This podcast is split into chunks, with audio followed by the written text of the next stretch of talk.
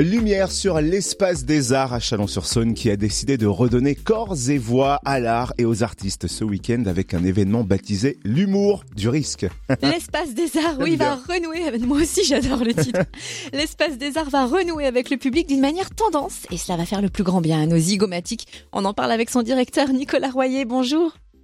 Bonjour. Alors en attendant la réouverture des salles, que propose l'espace des arts ce week-end?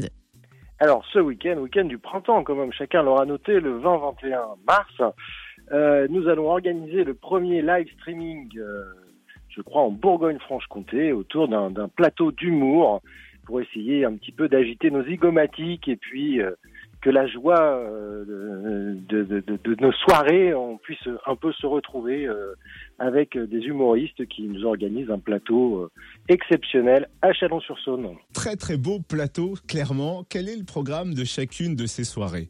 Alors la première soirée, on est euh, vraiment sur un plateau euh, d'humoristes qui sont là depuis une semaine à l'Espace des Arts et qui écrivent en duo des sketchs, des petites scénettes, voilà. Donc il y aura de, de, nouvelles propositions de ces artistes.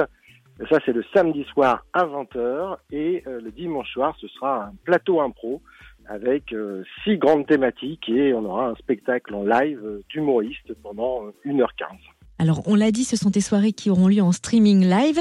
On insiste à prix accessible pour se faire plaisir. Quel est le tarif?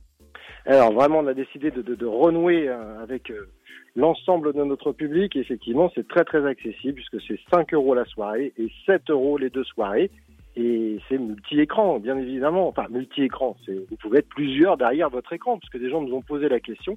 Ils voulaient acheter plusieurs billets parce qu'ils étaient plusieurs derrière euh, leur écran. Mais non, non, c'est un seul ticket euh, pour toute la famille. Voilà.